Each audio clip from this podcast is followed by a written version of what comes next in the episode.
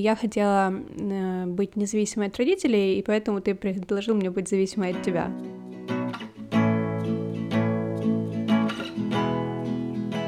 Мы Рома и Настя, и мы встречаемся уже 7 лет, год из них мы женаты. И мы хотим поговорить с вами об отношениях, их аспектах, которые люди не обсуждают, но которые нам лично хотелось бы знать в начале отношений.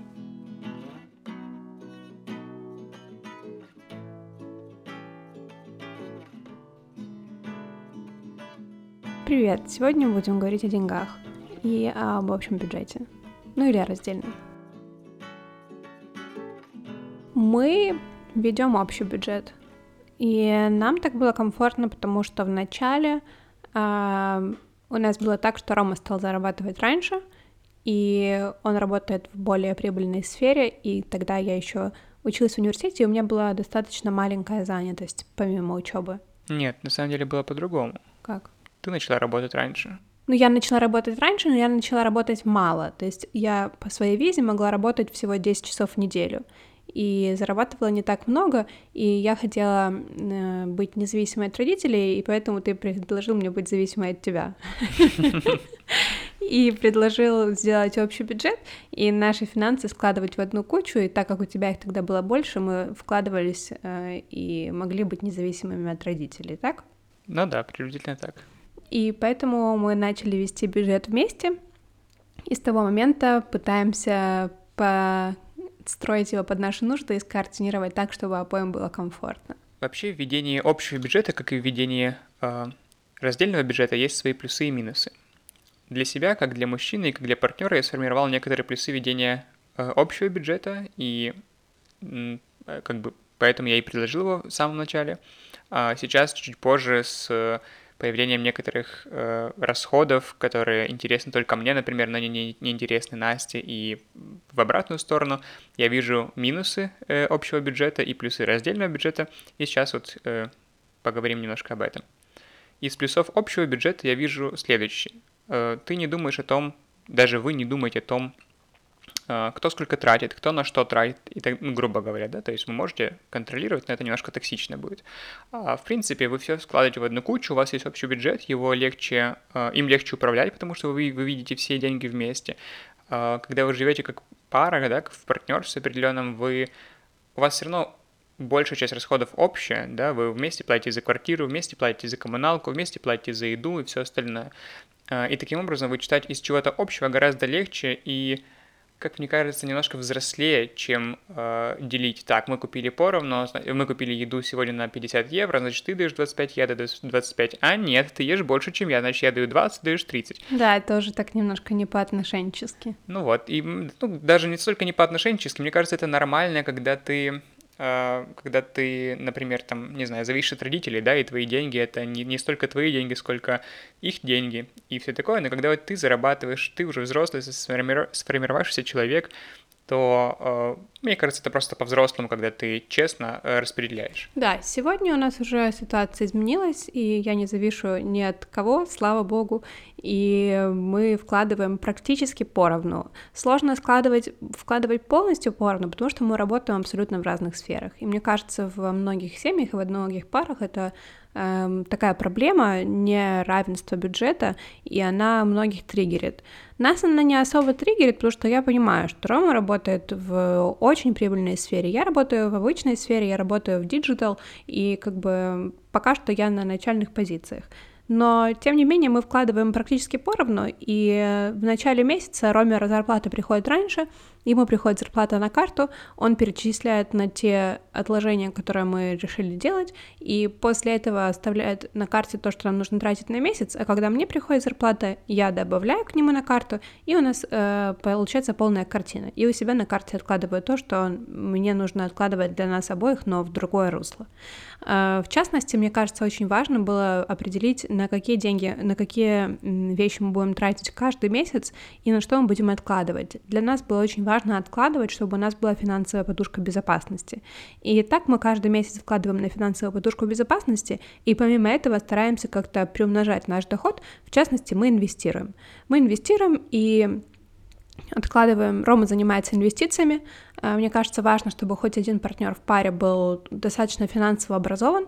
У нас мы оба более не менее финансово образованы, но Рома очень образовывается в плане инвестиций я, и приумножения не, бюджета. Не столько образовываюсь, сколько я интересуюсь этим гораздо больше. Ну, и за счет этого образовываюсь тоже. То есть тебе это не так интересно, потому что ты, не, в принципе, не сильно интересуешься финансовой, математикой и да, экономикой, немного. а угу. мне это хоть это как бы не, не главная сфера, в которой я, которой я занимаюсь, мне тоже это интересно, поэтому я этим э, интересуюсь, образовываюсь, и поэтому uh-huh. я немножко больше знаю по этим. Мне кажется, важно сказать, я еще говорила, типа, что Рома работает в прибыльной сфере и тому подобное, Рома работает в IT, и поэтому как бы тут немножко уже неравные, неравные стороны получается. Никто не мешает тебе работать в IT. Мне не понравилось, я пробовала, но, извините, для меня доход не так важен, как интерес к работе. А, кстати, насчет образования в IT, наша подруга э, завела канал в Инстаграме, называется Invest Impossible, поэтому, если вы хотите, можете посчитать, э, что там, что там она пишет по поводу инвестиций. Маленькая оговорочка, это не про образование в IT, а про инвестиции. Да, про инвестиции, про инвестиции. То есть она учит инвестировать и учит э, как-то диверсифицировать ваше ваше отложение. Вернемся немножко назад, потому что мы тут забежали вперед, а я еще не договорил, собственно. А, какие есть еще плюсы в том, чтобы вести бюджет общий? А, с точки зрения мужчины, например, и опять-таки партнера, мне гораздо комфортнее, когда не я плачу за ресторан постоянно или за, за кафе, или за, за, за любые развлечения, а это идет из общего бюджета. Не только потому, что я там не хочу отдавать свои деньги, все, э, я все равно даю свои деньги, потому что они часть общего бюджета, но еще и потому, что Настя э, гораздо более э, осознанно относится к тем деньгам, когда эти деньги, даже если опять-таки та же половина или даже чуть больше моя, она все равно понимает, что это деньги общие, э, и мы их распределяем вместе на, э, на, на разные расходы. И получается, что да, если бы были только мои деньги, то и только Настя деньги раздельно, то когда мы вышли в ресторан, я бы платил, Насте было бы все равно о том, э, там, не знаю, сколько покупать, или там, сколько заказывать, сколько там, не знаю, тратить и все такое. Мне комфортнее, когда Настя понимает, что у этих денег есть ценность, и ей тоже как бы есть смысл думать о том, чтобы экономить эти деньги. Да, так становится намного осознаннее все растраты и эм, ну да, и все, на что вы тратите деньги. Это, да, это звучит немножко так эм, цинично, но мне кажется, все равно это очень важно в паре, в, в партнерстве любом. Э, да, да, я думаю, все-таки в любом партнерстве, когда у вас есть общий, в том числе бюджет, э, иметь о нем представление и относиться к нему осознанно. Для тех еще людей, которые не хотят вести общий бюджет и думают, как бы можно было вкладывать одинаково, хотя, например, они зарабатывают не одинаково, это было бы нечестно, я когда-то разработал интересную, э, интересную такую маленькую формулу вы высчитываете, сколько денег зарабатывает первый человек, там первый партнер, и высчитываете, сколько денег зарабатывает второй партнер. Смотрите процентное соотношение, то есть, например, там, там, не знаю, 3 к 2, да, зарабатывают э, люди. И тогда тот, кто зарабатывает 3 из 5, он, он вкладывает тоже 3 из 5. То есть, допустим, если э, человек А зарабатывает там 1000 долларов, да, а человек Б зарабатывает, ну, условных 500 долларов, то тогда, когда нужно вложить э, 1000 долларов, во что-нибудь, то человек А вкладывает в два раза больше, чем человек Б.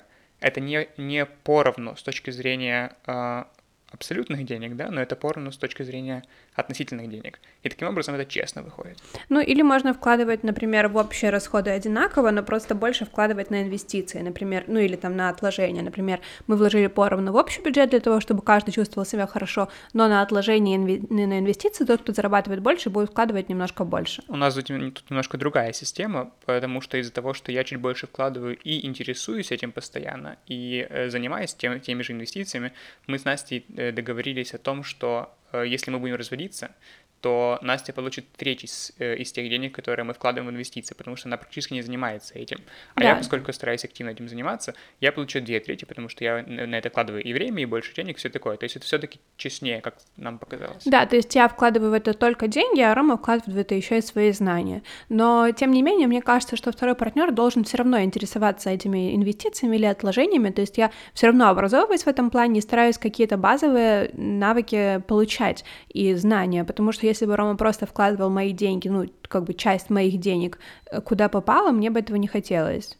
Еще последнее об общем бюджете. Мне кажется, его нужно вести только в том случае, если у вас одинаковые цели вообще по жизни, ну или одинаковые, или приближенные к одинаковым по жизни и по финансам. То есть нужно сначала посмотреть, какие вообще у вас цели есть э, жизненные и финансовые, и как вам к ним прийти. Потому что если, например, ваша... Вот у нас, например, проблема в том, что моя цель — это больше наслаждаться жизнью, а Романа цель — это больше откладывать и э, как бы потом себе на старость и тому подобное. И поэтому тут может, могут возникнуть разногласия. Мы стараемся прийти к общему знаменателю, но иногда это трудно. Поэтому лучше сначала установить э, и определить, какие у вас цели и какие цели у вашего партнера. И тут мы переходим, да, к тому, э, к плюсам раздельного бюджета. Uh, опять-таки, это неплохо, если у вас в паре раздельный бюджет. Я знаю многих людей, у кого раздельный бюджет, хотя они живут уже много лет вместе. И они тоже называют свои плюсы по этому поводу. Но мне кажется, один из главных uh, показателей того, что вам нужно вести раздельный бюджет, если у вас кардинально отличается финансовые цели в жизни. И это нормально, да, вы разные люди, даже если вы любите друг друга и вам нравится вместе жить, вам нравится общий быт и все остальное, у вас могут отличаться какие-то э, какие-то видения в жизни, да, в том числе финансовые. И поэтому, если у одного человека есть, э, допустим, у нас с Настей не такие разные, как она сказала, э, цели, но достаточно разные. Допустим, давайте максимизируем это. Я хочу только откладывать и откладывать на старость, и в старости жить, не знаю, с яхтой и в вилле, и в вилле, а Настя хочет, э, Насте все равно на старость, она хочет жить прямо сейчас, сегодняшним днем и все остальное. Опять-таки, это привлечено, но, допустим, вот так. В этом случае нам бы наверняка не было смысла вести общий бюджет, да, потому что э, Настя бы не хотела вообще откладывать деньги, или, скажем, может быть, откладывать есть смысл, потому что все-таки это краткосрочная какая-то цели, но инвестировать, да, на 20 лет, на 30 лет вперед, Насте бы не хотелось. Она бы не видела в этом смысла, она бы хотела сейчас использовать эти, эти деньги. А мне бы наоборот, я не хочу ходить в кафе, я не хочу ходить в рестораны сейчас, мне это не надо. Я люблю работать, заниматься своим делом, я люблю откладывать деньги, я люблю э, представлять, как я покупаю Феррари и все остальное. И поэтому у вас было бы очень много ссор, если бы вы старались вести общий бюджет вот в таком э, порядке. В этом случае я бы, например, предпочел вести раздельный бюджет, инвестировать свои деньги в свое русло и э, потом как бы иметь, снимать, снимать свои сливки. Она типа занималась тем, тем чем ей нравится, она бы э, ходила по ресторанам, покупала бы себе какие-то крутые шмотки, покупала бы себе все, что она захочет, и жила бы сегодняшним днем, была бы счастлива. Кто был бы счастливее э, в конце, я не уверен, да, опять-таки я могу умереть в 40, не сняв все свои отложения, и не, не сказал бы, что я был бы счастливый в этой жизни. А могла бы и Настя дорасти до 40 и понять, что у нее нет ни копейки за душой, и э, ей бы пришлось тянуть с меня деньги, потому что, э, ну, там, 40 еще не, то, не тот возраст, но, допустим, 60, да, когда ты не можешь работать, когда ты не можешь там уже нормально себя обеспечивать полноценно, то ей бы пришлось, например, просить мои деньги, потому что я поступил по-своему, там, в данном случае умно, 40 лет назад. Но тут как бы зависит уже от того, что вы предпочитаете. В общем, да, разные цели, разные плюсы и минусы каждого из ведения бюджета, но нам интересно еще узнать, как делаете вы и какие плюсы и минусы, может быть, мы забыли. Пишите нам в отзывы к подкасту, как вы ведете свой бюджет и что мы, может быть, сказали правильно, а что неправильно, как вы считаете. Всем спасибо. Пока-пока. Пока. -пока. Пока.